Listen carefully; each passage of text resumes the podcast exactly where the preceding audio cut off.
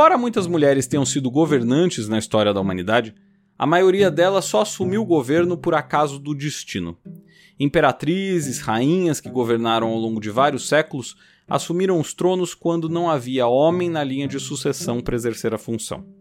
Assim foi com as rainhas Vitória, Elizabeth II e mesmo a princesa Isabel do Brasil, só teve a importância que teve como regente porque os filhos homens de Dom Pedro II morreram. Poucas foram as exceções a essa regra que excluía as mulheres do poder. Aliás, para além disso, é interessante notar como alguns dos maiores pensadores iluministas, por exemplo, deixaram as mulheres em segundo plano, reafirmando preconceitos e proibições e vetando a possibilidade de mulheres participarem do jogo político. Rousseau, por exemplo, um dos mais importantes expoentes do pensamento político, dizia que as mulheres deveriam obedecer aos homens. Pouco a pouco, tal realidade foi sendo alterada. Primeiro com a permissão de voto para as mulheres, autorizado pela primeira vez no mundo na Nova Zelândia em 1893, e depois com as mulheres ocupando postos chaves em governos e ministérios. Margaret Thatcher não foi a primeira a ocupar o cargo de primeira-ministra no mundo, ainda que seja provavelmente a mais icônica. A primeira a ter a função no mundo foi Srimavo Bandaranaike, que governou o Ceilão, atualmente Sri Lanka, em 1960. Ainda assim, mesmo com um aumento das mulheres em postos-chave, é inegável que há muito a se melhorar em representatividade. E não apenas no caso de mulheres, mas das minorias no geral. E agora, com Lula fazendo seu ministério, veremos como é ainda distante um governo com real igualdade.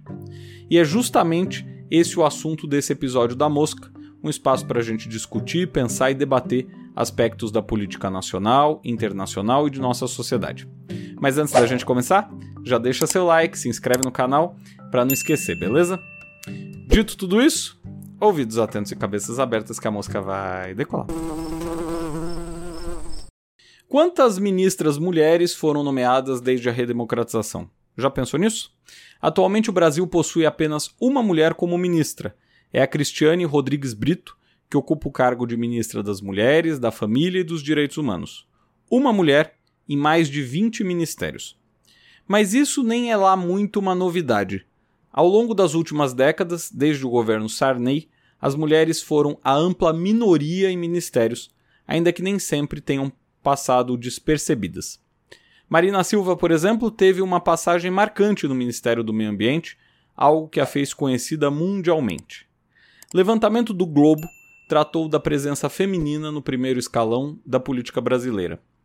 Dos mais de 550 ministérios desde a redemocratização em 1985, apenas 34 foram mulheres, o que equivale a 6,1% do total.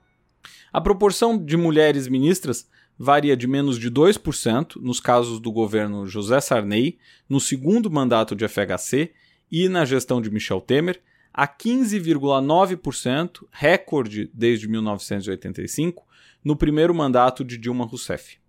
Bolsonaro nomeou apenas quatro ministras entre seus mais de 50 ministros nomeados durante seu governo. De todo jeito, mesmo com tais nomeações, uma questão chama atenção. Há algumas pastas que jamais foram chefiadas por mulheres. Os Ministérios da Justiça, da Defesa, das Relações Exteriores, três dos mais antigos ministérios do país, jamais foram chefiados por mulheres e seguirão não sendo já que Lula já anunciou quem vai ocupar as pastas. Por outro lado, no Chile, por exemplo, uma imagem ganhou a internet há um tempo quando a então nova ministra da Defesa do país, Maia Fernandes Allende, recebeu uma homenagem dos militares ao entrar no prédio da pasta que ela comandaria.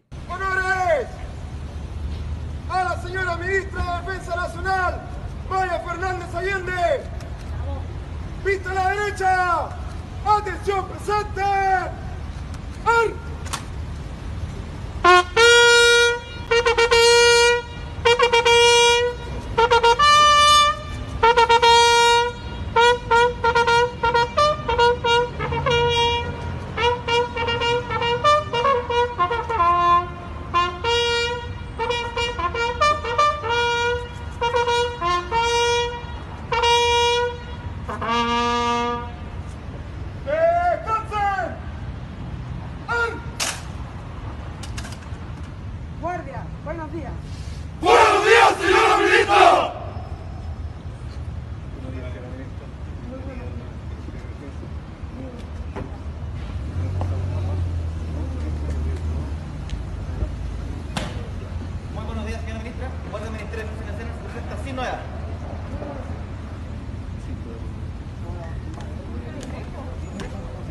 Aliás, o presidente chileno, Gabriel Boric, iniciou seu mandato com 14 mulheres e 10 homens na composição do ministério. Algo que hoje seria difícil imaginar no Brasil, né? E não é apenas em relação às mulheres, não. Outras minorias também são sempre subrepresentadas e não apenas na composição de ministérios, como no legislativo e judiciário também. Joaquim Barbosa, por exemplo, foi nomeado para o Supremo Tribunal Federal em 2003. Não foi o primeiro negro a ocupar uma vaga por lá, embora muitos pensem assim. Foi o primeiro negro a estar no STF em 66 anos, depois das passagens de Pedro Augusto Carneiro Lessa, que ficou como ministro de 1907 a 1921, e Emenergildo Rodrigues de Barros, cujo mandato durou de 1919 a 1937. As mulheres também são minoria por lá. Foram três as indicadas na história do STF: Ellen Grace, nomeada por Fernando Henrique, Carmen Lúcia, indicada por Lula, e Rosa Weber, indicada por Dilma. E a única que já era juíza de carreira entre as três. Aliás, segundo pesquisas da Universidade de Oxford, o Brasil possui menos mulheres na Suprema Corte do que a média mundial. O estudo intitulado Quem Estamos Empoderando Indicadores e Tendências sobre Diversidade Judicial em Cortes Constitucionais mostrou que por aqui a taxa de nomeação das mulheres é de 11,1% entre 2000 e 2021, enquanto nos países estudados ela ficou em 26%. Mulheres e negros têm essa imensa subrepresentação, enquanto pessoas LGBT e indígenas nem são representadas muitas vezes. O mesmo vale para pessoas com deficiência que raramente são nomeadas para cargos de alto escalão do governo. De todo jeito, muito embora haja em vários países uma busca por dar mais espaço para as minorias, é preciso pensar que não pode ser um símbolo vazio ou uma ideia apenas para fazer o governo parecer mais inclusivo. Embora seja assim um símbolo importante a escolha dos ministros, por exemplo, precisa vir acompanhado de espaço para que os indicados possam bem exercer suas funções. Assim, de nada adianta criar uma nomeação para ficar bem na foto se na realidade prática o espaço para desenvolver um trabalho seja cerceado de outras maneiras, inclusive pelo preconceito. Além disso, ainda que seja importante ter um ministério mais igualitário, é preciso discutir e repensar a questão das minorias em outros poderes também. É triste ver candidatos brancos tentando suas reeleições afirmando serem negros. Segundo reportagem da UOL, metade dos parlamentares eleitos que afirmavam ser negros são brancos. Já no caso das mulheres, muitos partidos lançam candidaturas femininas apenas para preencher a cota necessária.